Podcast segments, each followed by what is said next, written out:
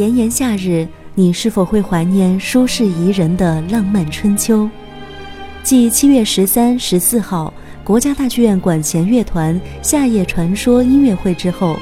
七月十五号《浪漫春秋》中国国家芭蕾舞团交响乐团音乐会继续奏响二零一七漫步经典音乐会的四季乐音。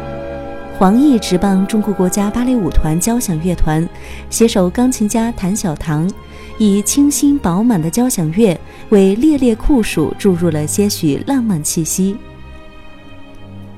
当晚音乐会以格里格的《在秋天》开场，气势磅礴而又荡气回肠的旋律，仿佛将观众从火红的夏日带入一片金色的秋季中。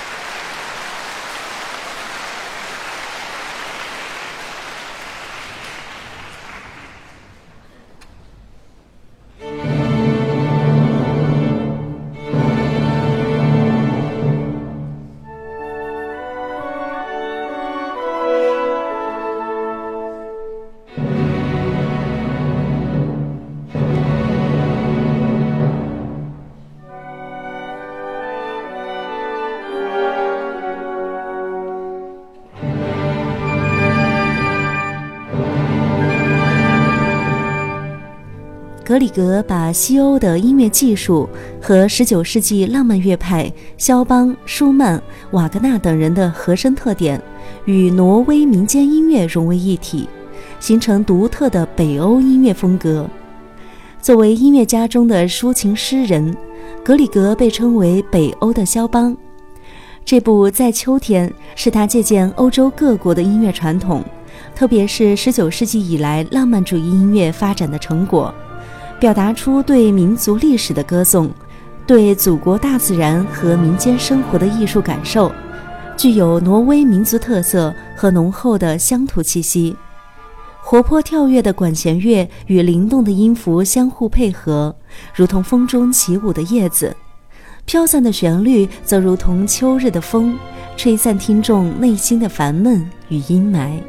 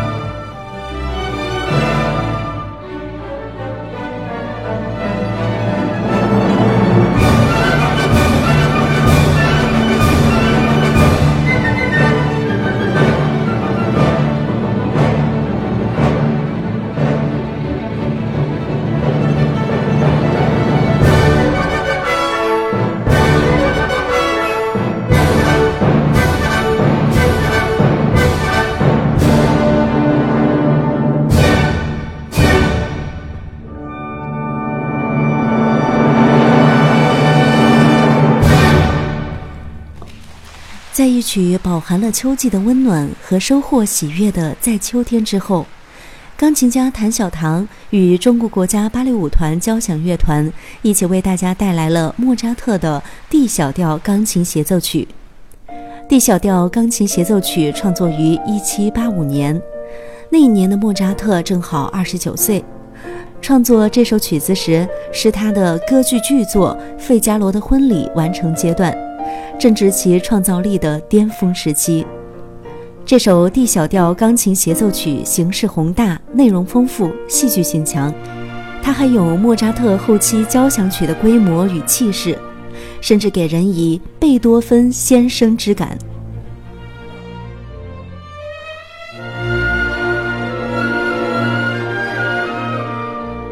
耳边正在听到的就是莫扎特 D 小调钢琴协奏曲的第二乐章。